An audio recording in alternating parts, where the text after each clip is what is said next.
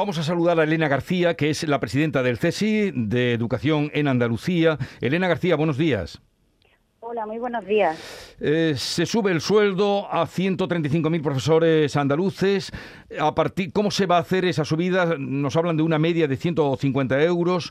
Eh, ¿Cómo se va a hacer? ¿En cuánto tiempo? Porque creo que es escalonada.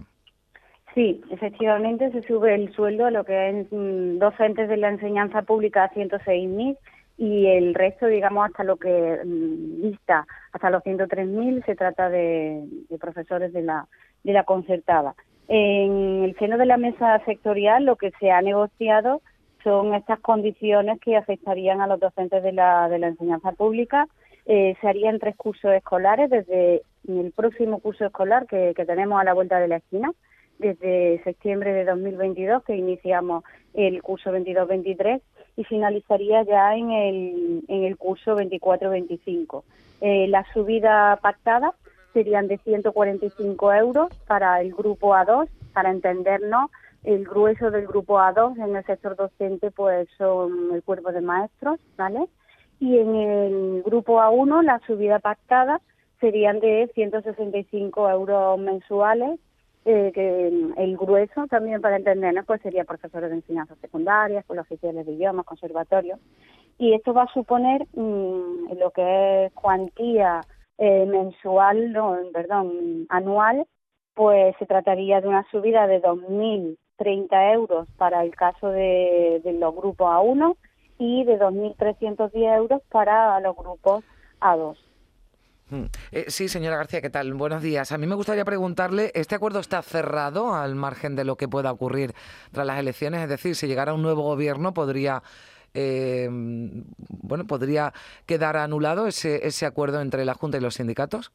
A ver, los acuerdos están, están para cumplirlos, los acuerdos se, se firman, se pactan con, con la Consejería de Educación, en este caso, ¿no?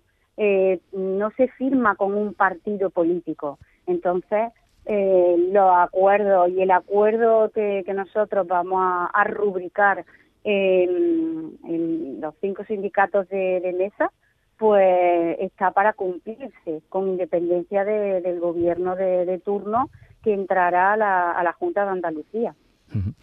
Y con respecto eh, a que se reconozca y se renueve a los docentes que han sido contratados por la crisis del COVID, eh, ¿también salió en la negociación o qué momento es el que se vive en, esa, en esa reivindicación que están haciendo ustedes?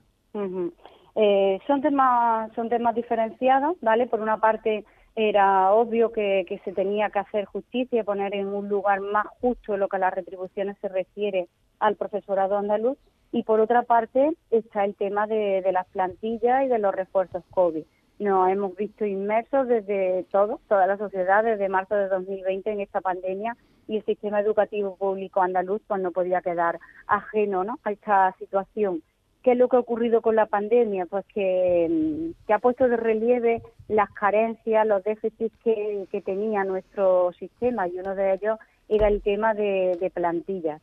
Eh, ¿Qué es lo que hemos hecho a lo largo de, estos cursos escolares? Pues se ha, trabajado con la Consejería de Educación para el refuerzo eh, de esas plantillas. Entonces sí que hay que preparar un próximo curso y un próximo curso en el que no nos gustaría dejar de lado eh, el que existan y sigan existiendo refuerzos comúnmente que se llaman refuerzos COVID. Sin embargo, lo que aspiramos es que se produzca un, acuerdo en el que no sea un acuerdo coyuntural o circunstancial como ha ocurrido con estos últimos acuerdos de plantilla, sino que eh, un acuerdo ya de que hmm. sea que sea consolidable los efectivos que se introduzcan en el sistema público andaluz.